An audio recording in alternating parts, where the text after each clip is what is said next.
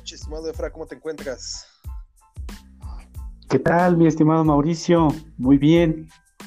Tienes razón, ya, ya se está oscureciendo, ya es tardecita, ya es momento de decir noches. Bueno, nos encontramos nuevamente en un capítulo más de este podcast entre profes, contando nuevamente con la participación de Abigail y Lubia, que nos están haciendo favor de compartir sus comentarios este día eh, en un capítulo más de nuestro podcast. ¿Cómo estás, Lu? Segundo capítulo, Segundo capítulo. Perdón por la interrupción, pero, pero capítulo ya. Yo estoy bien, estoy tranquila. Este, bueno, mi tanto, estoy haciendo tarea que no he terminado, pero ya no falta mucho. Ya casi termino, por fin. Pero pues bien, bien, ahorita aprovechando que es sábado y está todo tranquilo, que nos puede de la mañana, este, contando las semanas, como dice Mauricio, ya para terminar. Este, contenta de que ya casi vamos a acabar este, este, esta maestría, entonces creo que todo va fluyendo, aún con todo aún con todo y esta pandemia. Sí, estamos terminando algo, ¿no? Eso está padre. sí, claro, digo. Te voy a poner como jefe de grupo, Efraín, ojalá la coordinadora quiera.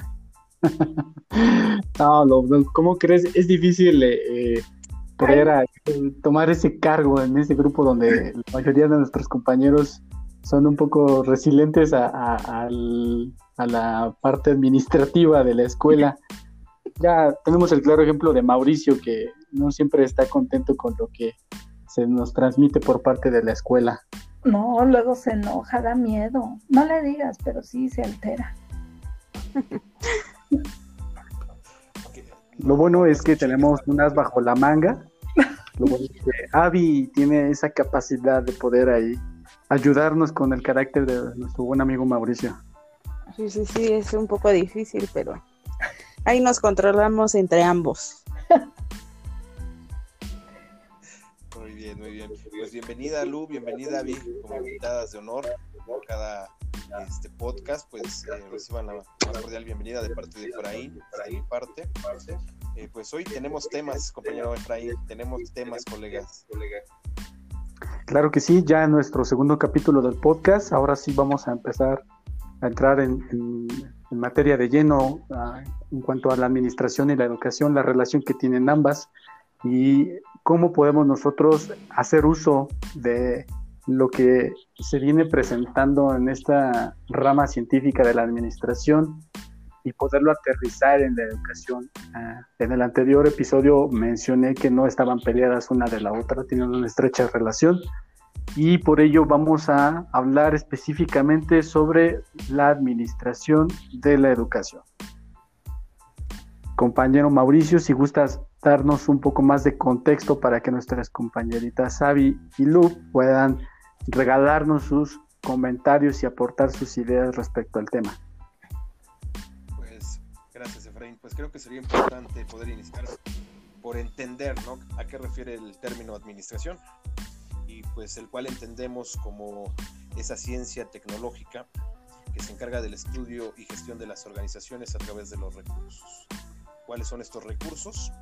Pues son cinco que contemplamos dentro de la parte administrativa. Los principales tres son el recurso humano, que son todas las personas que integramos las organizaciones y empresas, el recurso financiero, que es todo ese capital y activo no económico que rige a las empresas, así también pues infraestructura, el entorno donde se desarrolla, la maquinaria que podemos contemplar como capital, sus inversiones de la misma, eh, financiamientos, préstamos tal vez que esta pueda tener para poder desarrollar su actividad.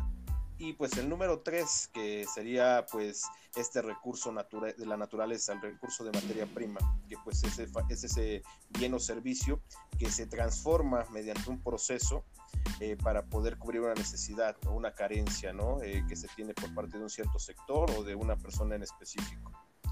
Dentro de este tema administrativo, pues también contamos eh, con el recurso del marketing, que pues es ese eh, es esa área de la empresa o de la organización que estudia pues, nuestro mismo producto, nuestro servicio para poder mejorarlo continuamente, estudia la competencia para poder estar un paso adelante siempre, estudia el precio y el costo del producto, así como la plaza donde se va a distribuir el mismo.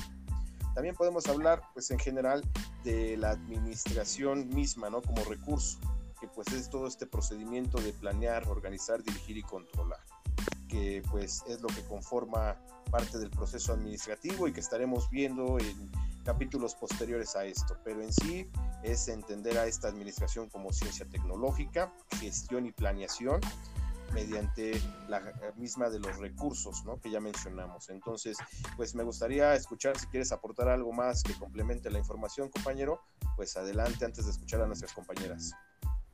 Sí, claro, digo, eh, comenzaste por darnos un, panorama muy, muy, muy general eh, respecto a lo que es la administración. Eh, eh, la parte de que es una ciencia tecnológica lo aterrizamos en el contexto que se está dando ahorita con la situación de la pandemia, eh, donde pues hemos tenido que recurrir a nuevas herramientas, o no nuevas, a herramientas que ya existían, solamente no le dábamos el uso que, que se debía, ¿no? Para poder administrar de forma correcta eh, pues esto, las organizaciones, recordemos que la administración se encarga de eso, del estudio de las organizaciones, del buen funcionamiento de estas y cómo lograr una eficiencia de los recursos, ya sea materiales o humanos, así como los financieros. Em, bueno, esto entre tu servidor y, los que estamos aquí en este podcast, podemos hacer alusión respecto a ello. Digo, pero Avi y Luke yo creo que no tienen un, un, contexto tan literal de lo que es administración, debido a que tu rama es la pedagogía. Entonces, vamos a preguntarles qué entienden ellas por administración desde su punto de vista pedagógico.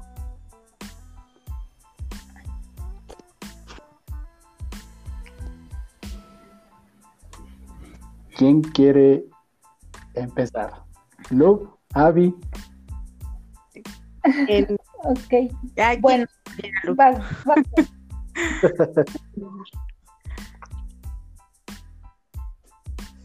vas, vas. Adelante, Avi, adelante. Vale.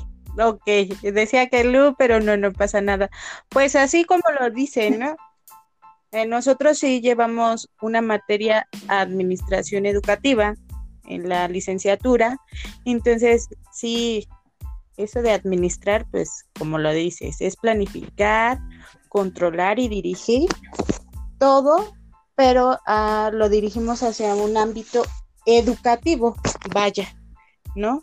Entonces sí, son varias cosas que dicen, no, es que eso no es administración, pero realmente sí lo aplicamos como administración. Bueno, yo en mi salón tengo que tener una buena administración de tiempos, este, incluso como maestra en las juntas, ¿no? Eh, tienes que administrar el saludo, llevar una planeación, vaya, del discurso que voy a dar, ¿no? Entonces sí, administración lo vas a llevar en toda tu vida, desde que te levantas hasta que te acuestas, pero eso es, es bueno, ¿no? Porque tenemos un tiempo para cada cosa. Bueno, ese es mi punto de vista de la administración. No sé mi compañera Lu cómo lo vea. Ok, yo concuerdo contigo, la administración está en todos lados, es, es la manera tal vez en, la que nos desarrollamos en la parte personal y en la parte laboral. En ambas partes, también en nuestra vida personal, tenemos que tener cierta planeación en todos los sentidos, para nuestra familia, para nuestra casa, para las personas a las que les tenemos afecto, para nuestros hijos, siempre estamos planeando y organizando todo, si no se volvería un caos. En esta parte de dirigir y de controlar que, manejas, o que hace, hace un rato comentó Mau, es bien importante porque si no se tiene una buena dirección, no conoces, no vas a saber qué hacer en determinado momento y hay que saber distinguir qué es lo más importante, lo prioritario de lo urgente para que con base a eso se pueda actuar y tener una buena planeación y una buena resolución de cualquier problema que pueda presentar. pero coincido contigo, la, la, administración se encuentra en cualquier ámbito y día a día lo estamos, lo estamos usando. De hecho, eh, con, cuando nos pagan eh, nuestro, nuestro salario, es, es, lo mismo, tenemos que administrarlo, porque si no, pues todo se nos va en algo que ni siquiera necesitamos. Así es. En cosas tan sencillas como esas, ¿no? Es cierto, lo que tú lo acabas de decir, desde algo tan básico como el programar el uso de nuestro sueldo, en qué lo vamos a utilizar, aprovecharlo de manera eficiente para no malgastarlo, como bien lo has dicho, en cosas que incluso ni necesitamos. Sin embargo, eh, al tener nosotros esa, esa opción de eh, el dinero en la mano, híjole, creo que se nos hace muy fácil poderlo eh, utilizar en otras cosas que ni al caso vienen. Y eso es un ejemplo muy sencillo. Digo, eh, no pasemos por alto que eh, la escuela es una organización. Entonces, eh, el hecho de que nosotros estemos hablando de administración y tengamos la perspectiva o la idea equívoca de que al hablar de administración no podemos hablar de una escuela, sino exclusivamente de una empresa, estamos equivocados. Una escuela es una organización, una escuela es una empresa en esta escuela, en esta empresa, a final de cuentas se maneja eh, recursos eh, financieros, se manejan recursos eh, de personal. Al hablar de personal, estamos tanto involucrando a los docentes como a los estudiantes. Si estamos hablando de personas, entonces entra otro factor que vendría a ser la psicología el comportamiento de las personas y eso es algo que viene a complejar un poco más la administración. No es como programar la planeación de una empresa en donde se produce, eh, no sé, a lo mejor eh, por cantidad de millones de sopas y todo está robotizado, todo está por medio de, maquinaria. Acá no, acá tenemos que estar eh, nosotros planeando con el factor humano. Tenemos docentes de un lado, tenemos alumnos del otro y un tercero que está también involucrado de forma indirecta, que son los padres de familia. Esto es lo que resulta a veces un poco más complicado, el cómo poder nosotros darle el balance a estas tres, a estas tres personas, a estos tres eh, partícipes dentro de la administración de la educación. O, eh, por ejemplo, Mauricio, eh, tu experiencia propia que nos has este, compartido anteriormente respecto a tu labor docente. ¿Qué te ha parecido? ¿A qué problemas te has encontrado? Y que puedas empatar con el área de administración que es tu, formación. Claro, Efraín, gracias. Pues creo, primero que nada, quiero hacer el comentario escuchándolos. Administración la hacemos todos los días y la hacemos todos. Desde que vamos a comprar a la tienda, como bien dicen, a veces. Eso es administración a veces no lo hacemos de manera consciente, ¿no? Eh, eh, de saber que estamos realizando, participando en un proceso de administración. Administramos nuestro tiempo, los tipos de recursos que ya mencionamos. Contestando a tu pregunta, Efraín, eh, al incorporarme pues en esta bonita profesión que es estar frente a grupo como docente, pues te encuentras con esas famosas planeaciones, ¿no? Es con lo que llegas, te asignan una materia, un grupo, y empezamos a planear y la administración a lo mejor lo ve de manera organizacional y no quiero separar lo que comentaste que la escuela no deja de ser organización pero sí lleva a otro enfoque no a una empresa eh, productiva eh, de transformación de materia prima en este caso es recurso humano con el que trabaja la escuela en cuestiones de conocimiento pero sí llegamos con esta parte de la planeación que pues eh, es donde puedo percibir o percibir que pues hay que aterrizar bien las ideas plantear bien los objetivos que se tienen, sin conocer a los alumnos aún. Ajá. Nos basamos en temarios, no conocemos a las personas. Y aquí es donde también quiero abonar un comentario más. Esta parte de administración que pues es una ciencia multidisciplinaria, ¿no? Ya mencionabas temas como psicología, nuestras compañeras como pedagogía, eh, que pues podemos nosotros combinar con otras este, ramas, ¿no? Ramas científicas, sociales. Y viene también la parte eh, situacional, ¿no? que nos habla mucho la administración, y es una vez que actuamos con el recurso humano, en que pues no existen manuales de que te vas a encontrar con un salón de clases en que los 10, 8, 15, 20 alumnos se van a comportar de la misma manera. refiere al aspecto situacional, pues en cada cabeza es un mundo y actúa diferente. Entonces nosotros no sabemos si vamos a encontrar alumnos que pues eh, se sientan a gusto con el curso, alumnos que pues tal vez nos puedan complicar lo planeado y pues creo que es en donde empaté yo la administración eh, o, enfoqué más, puntualice estos puntos porque fue donde me encontré con esta situación. A veces organizamos una, una planeación como docentes, pero eh, ya que nos enfrentamos al salón y conocemos a las personas, hago ese énfasis en la parte situacional porque vas conociendo a estas mismas, a cada uno de los alumnos, y te, tienes que modificar esa planeación que tú ya hiciste. Ojo, sin perder el objetivo. Entonces, relación completamente, a lo mejor yo lo vivo por experiencia, y pues disfrutarlo, ¿no? Creo que viene esa parte de realizar las cosas eh, pues con pasión, haciendo las cosas que te gustan. Yo soy un apasionado de la administración y hoy en día también me considero un apasionado en la parte educativa. Entonces, poder eh, llegar con, este, con esta descripción y poder empatarlas o poder complementar una de otra, se me hace muy interesante. Y pues son dos temas de los muchos que te puedo resaltar, compañero. Eh, en esto en mi experiencia, ¿no? Habrá quien opine que pues te enfocas de lleno a la planeación, que creo que serán pocos. Habrá quien diga que a los alumnos, a los alumnos se les trata por igual y creo que también serán pocos, si no es que nadie, pero no, creo que cada salón es distinto. podemos dar, pues, cualquiera de nosotros eh, una materia específica al mismo salón y la materia y el sentir del entorno y de los factores que en ella interviene será distinto, ¿no? Voy a hacer una referencia como cuando leemos un libro podemos leer el mismo párrafo, pero nosotros cuatro los podemos entender de diferente manera, de acuerdo pues a la situación, al entorno y a los factores que tengamos en ese momento. Entonces, esos serían mis comentarios, compañero. Eh, ese sería mi aporte respecto a los temas que estamos tocando. Y pues bueno, espero que pues eh, mucha gente pueda compartir o no compartir, que pues es este objetivo de nuestro podcast, ¿no?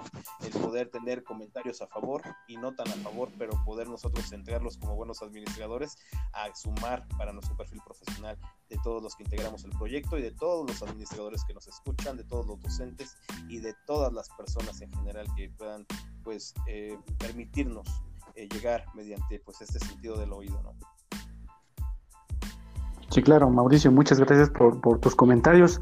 Y aquí yo, yo colocaría sobre la mesa esta, este comentario. Eh, ¿Qué pasaría eh, si desde el punto de vista de nosotros, Mauricio y su servidor, viésemos a la escuela eh, y a las personas, a los estudiantes en particular, como un producto? Tú hablaste, Mauricio, respecto a que una empresa trabaja con materia prima. Y si nosotros vemos eh, que la materia prima son los estudiantes y que el producto final es un alumno que tenga eh, los conocimientos necesarios que le permitan desarrollarse profesionalmente eh, allá afuera, ¿no? Sabemos que es, un, es una selva, es una jungla donde sobrevive el más fuerte, si es cierto, entonces, ¿cómo podemos nosotros en nuestro papel de administradores, en colaboración de nuestras compañeritas pedagogas, eh, poder eh, resaltar esta parte, ¿no? Nosotros lo podemos ver así, digo yo, Mauricio, que es de una manera fría, científica, neta y puro administración ahí, que el alumno es un producto que debemos de transformar. Ahora, ¿qué opina nuestra compañerita Lubia, nuestra compañerita Abigail? Ellas pueden verlo desde un sentido y un enfoque más humano. Nosotros lo estamos viendo muy técnico. Claro, eh, eh, creo que pues eh, adelante Abigail, adelante, adelante. No, no, no, bueno, pues realmente es un recurso lo bueno acá en la escuela se dice que los alumnos es este pues esa materia, ¿no? Pero tenemos que desarrollar esas capacidades de cada alumno o de cada individuo. El, va una cadenita, ¿no? El director hacia nosotros como docentes y de nosotros como docentes al, este, a los alumnos. Entonces tenemos que desarrollar esas capacidades. Y eso viene desde muy arriba, desde el supervisor, al director y así, ¿no? Entonces, yo digo que No concuerdo con mi compañero de por ahí.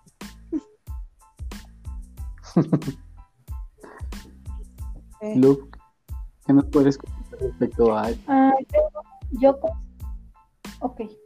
Yo, yo considero que no se puede pensar a los alumnos eh, como materia prima. Creo que hay que ser muy cuidadosos en eso, porque en una institución educativa sí son las personas que proveen, ¿no? Las personas que, que pagan tal vez la colegiatura, pero atrás de, esa colegiatura y atrás de esa matrícula hay una persona con ciertas necesidades, ¿no? Hay, en, en varias ocasiones me ha tocado que me piden una constancia, que me piden que el promedio, que me piden una pluma porque van a estar en examen, que si tengo una grapa, que si tengo un folder, porque más allá de, lo que el alumno pague a la institución o de la, la aportación que ellos generen, está un chico que realmente se paró temprano, que viene en transporte o que viene en carro, que se enfrenta al tráfico, que se enfrenta a un montón de cosas al salir de su casa.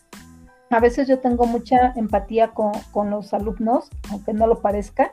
Este, tengo un hijo más o menos de la edad, entonces eh, hay veces que yo veo a mi hijo reflejado en estos chicos, ¿no? Digo, ay, mi hijo es igual, ¿no? O a veces peor, ¿no? creo que esta parte humana que, que afortunadamente tiene la pedagogía ayuda a no, no visualizar al, al, estudiante o al compañero como un compañero más o como una materia prima, porque no creo que sea así, porque a veces pasamos más tiempo con ellos, bueno, eh, hablando de compañeros de trabajo, que en nuestra casa. A, excepción de este tiempo que estamos viviendo, este, yo pasaba en el trabajo alrededor de 10 horas.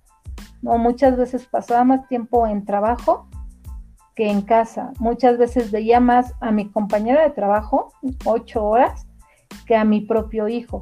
Entonces, se llegan a generar vínculos, se quiera o no, se generan vínculos y estos vínculos, obviamente emocionales, estos vínculos de amistad, estos vínculos te impide ver a, tanto al compañero de trabajo o al alumno como un número nada más o como, como un número de empleado o como una materia prima o como una o, sí, o como un ingreso, ¿no? Atrás de eso hay una persona que tiene ciertas necesidades y si tú le puedes ayudar a cubrir esas necesidades, creo que es la parte bonita que, que a mí me gusta de trabajar en una escuela. Eh, extraño mucho la escuela como tal, el ver a los chicos correr, el ver a los chicos estar tomando clase, los desayunos cuando salían a las 10 de la mañana a almorzar, eh, cuando se les hace tarde llegan así como capurados y hasta respiran cuando ya se sientan o cuando el maestro sí los deja pasar. E, ese tipo de dinámicas, ese tipo de, de vínculos que se generan, creo que es lo que hace bonito eh, cualquier ambiente de trabajo. Muchas gracias, Lu. Y esa es la razón por la cual la administración y la pedagogía hacen una muy buena mancuerna para la administración educativa. Estamos hablando de que hace aproximadamente 80 años, en, no sé, 1930, 1936, cuando surgió el enfoque científico y el enfoque clásico de la administración, y ahorita Mauricio no me va a dejar mentir, en aquel entonces los exponentes eh, Henry Fayol y Taylor veían a las personas como un objeto que les facilitaba poder llegar a ese objetivo que era producir más dinero. Dentro de una empresa o dentro de una organización las personas eran objetos. Y después viene el Mayo con el enfoque de las relaciones, el enfoque humanista de la Escuela de las Relaciones Humanas, en donde dice, no, espérame, o sea, es eso que tú acabas de decir justo ahorita, o sea, no podemos deshumanizar ese factor tan importante que es la persona. No lo podemos ver como un objeto, es un ser pensante, es alguien que tiene sentimientos y que incluso eh, en este análisis, en este enfoque que hace Elton Mayo, eh, o sea, te termina por contradecir por completo estos otros, estos otros dos autores y les demuestra con un experimento que eh, nosotros como personas somos muy susceptibles incluso al entorno en donde estamos trabajando. Si lo aterrizamos nosotros y lo trasladamos a un entorno escolar, el hecho de que nos encontremos en una aula con compañeros, que escuchemos sonrisas, que compartamos eh, eh, cómo nos fue hoy, eh, incluso si hicimos la tarea o si no la hicimos, es lo que humaniza esta parte, es lo que nos ayuda a, no segmentar tan tajantemente y ver a, a, los alumnos como una materia prima. No lo es, digo, yo lo puse sobre la mesa pues para poder contextualizar que hace 80 años hubo dos autores que sí propusieron en la administración a las personas como objetos. Entonces, por ello la importancia de que ustedes, compañerita Lu y compañera Abigail, se encuentren aquí para que nos digan, no, no, espérame Efraín, espérame Mauricio, eso no es así. Aquí tenemos que considerar esta parte pedagógica, esta parte humanista. ¿Qué opinas, Mauricio? Claro, ¿no? Ese 1950, cuando pues la, administración no estaba definida como ciencia aún y pues todo era experimento. Y pues que muchos se basaron, ¿no? En los dirigentes, eh, pues no pensando en las personas, en pues los horarios de trabajo, las condiciones, ¿no? Que no eran las más óptimas. Eh, como bien mencionas, esta por parte de Taylor Fayol, pues que viene con esta parte, ¿no? De que se empiece a involucrar un poco, pero pues igual no deja de ver hacia arriba y hacia el, pues la producción, el número total. Llegas a Mayo, que es este, esta escuela humanista, que pues creo que le da ese cambio, ese enfoque distinto a la administración. Yo voy a definirlo, eh, esto en mi particularidad, este, que pues ese, esa parte humanista dentro de la administración pues es uno de los ejes principales. El recurso humano, ya lo mencionábamos, los recursos humanos también, porque pues son temas distintos que ya abordaremos posteriormente, eh, pues creo que pues es donde se centra mucho de esto, ya que puedes arreglar una máquina, puedes reparar, este, puedes cambiar una empresa de un lugar a otro, pero sí a veces eh, esa parte de las personas con las que estás trabajando, que estás a cargo de ellas o cuando formas parte de, esa parte operativa, digo que por fortuna a mí me tocó experimentar, eh, pues creo que a veces la percepción es distinta, ¿no? De cuando podemos a lo mejor estar al frente de un grupo, de gestionar algún equipo de trabajo, y pues eh, igual si esto cambia en la parte organizacional, en la parte de producción, pues yo me voy a la parte de la escuela, que era el tema que abordábamos, ¿no? Eh, indiscutiblemente yo refuerzo esto, que se trata de diferente manera eh, al producto que denominamos alumno, porque pues eso es esta parte situacional que yo recalco mucho. Y la parte multidisciplinaria, en la cual, pues, mira, estamos hasta, hablando de aspectos hasta psicológicos, ¿no? Que se vienen ingresando cuando empieza a surgir esta parte de la administración. Y vienes a hablar del experimento que, que, que, realiza Elton Mayo, en donde, pues, a partir de la psicología que él toma, pues las condiciones de los operadores, de los mismos dirigentes, pues empiezan a cambiar y a tomar otro rumbo.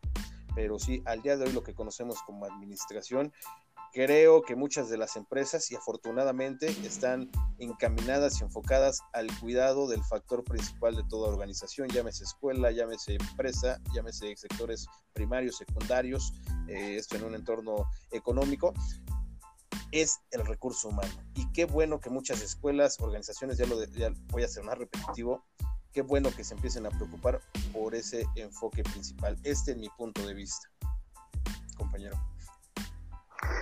Pero imagínate, Mauricio, o sea, tan marcado está y se ve eh, la formación que traemos tú y yo, eh, de administradores y, nuestras compañeras de pedagogía, eh, que nosotros seguimos llamándole recursos, recurso humano a los alumnos. Y, no, y no es así, o sea, Lub y Abby dicen, no, espérate, son personas, son mis niños, incluso ellas pueden decir, son mis niños, ¿cómo que un recurso humano? No, no es un objeto. Somos personas y sentimos y, tienen sentimientos. No es como cualquier cosa, como una hoja, la tira hacia así, ¿no? No. Tienen sentimientos y tenemos que tratarlos como tal. Entonces no podemos llamarlos recurso, porque no, no lo son. Sí, yo creo que ahí, ah, eh, compartiendo un poquito con Avi, más que compartiendo, yo creo que eh, pues sumándole al comentario, creo que sí influye mucho eh, lo que ya menciona Cefra de la preparación que tenemos, ¿no? A lo mejor yo platicando contigo tenemos este enfoque de hablarlo como recurso y tal vez no lo, no lo sentimos tan a la ofensiva, ¿no? O, con, o, con, ese afán, sino que pues a lo mejor es la forma en que nosotros identificamos eh, pues a la escuela, que nosotros podríamos bien llamarle también organización, y que a lo mejor en una plática con pedagogos, como es el caso ahorita con nuestra compañera Lubia, con nuestra compañera Abigail, pues se entorne distinto, ¿no? Y eso es algo que pues tenemos que cuidar, tenemos que eh, pues ahora sí contextualizar dentro de donde lo estemos desarrollando, porque pues a veces hasta en las cartas pasa, ¿no? Que pones una palabra, eh, tú lo das con una intención de que lo interpreten de ciertas formas, pero del otro lado, híjole, a veces lo toman de ciertas formas tanto para bien o para mal. Entonces, creo que sí eh, tenemos que aterrizar y contextualizar el entorno donde nos desarrollamos, pero pues como bien lo mencionas, tal vez tenemos esta preparación eh, en el pleno de licenciatura y pues lo seguimos llamando de esta forma, ¿no? Aunque pues en conceptualización creo que los tenemos bien definidos de la importancia que tiene el recurso. ¿Quieres aportar algo, Luke? Sí, claro, digo, aquí cabe, cabe hacer un, paréntesis. Nosotros no lo hacemos con, de forma peyorativa, no lo hacemos con una intención de ofender. Es realmente nuestra formación de administradores no, no, por defecto y de foul nos pone ese, esos conceptos en la cabecita y, por eso es que lo, decimos de esa manera, pero eh, no lo hacemos con una intención de ofender ni tampoco de categorizar o de forma peyorativa. Eh, por ello es que está aquí nuestra compañera Lovia y nuestra compañera Avi para que sean la otra parte de la balanza, la contraparte y sean quienes le estén dando el equilibrio a esta conversación precisamente de administración de la educación. Así es. Por último, para terminar este, este capítulo, eh, Mau, Avi, eh, ¿qué les parece si cerramos con una aportación, un comentario que nos quiera decir nuestra compañera Lu? Y daríamos por finalizado este segundo episodio de nuestro podcast. Ah, bueno, me encanta este de eh, dialogar con ustedes, me encanta ver otras perspectivas, efectivamente otras posturas, es, es creo que es formativo. Creo que tenemos perspectivas diferentes, pero creo que todo, si encaminamos hacia un mismo objetivo, creo que todo puede fluir de la mejor manera porque es, es evidente cuando algo es peyorativo y cuando algo eh, no lo es. Entonces solamente hay que hay que ver que efectivamente no hay, no hay ningún rasgo o algún sesgo de, tratar mal a la otra persona, simplemente como bien lo dijeron ustedes, es parte de la formación que cada uno tiene. Es correcto. Muchísimas gracias, Lu, por eh, reforzar esta parte de lo último que comentamos. Les agradezco nuevamente su participación y el que nos hayan podido acompañar en este segundo episodio del podcast Entre Profes. Nos despedimos, no sin antes recordarles a nuestros escuchas que compartan y transmitan eh, la liga de nuestro podcast entre la comunidad docente para ir creciendo esta comunidad. Nos saludamos en el tercer episodio. Cuídense, compañeros. Avi, Love, Mau. Hasta luego, Efraín. Gracias. nos vemos, y nos vemos. Cuídense. Adiós.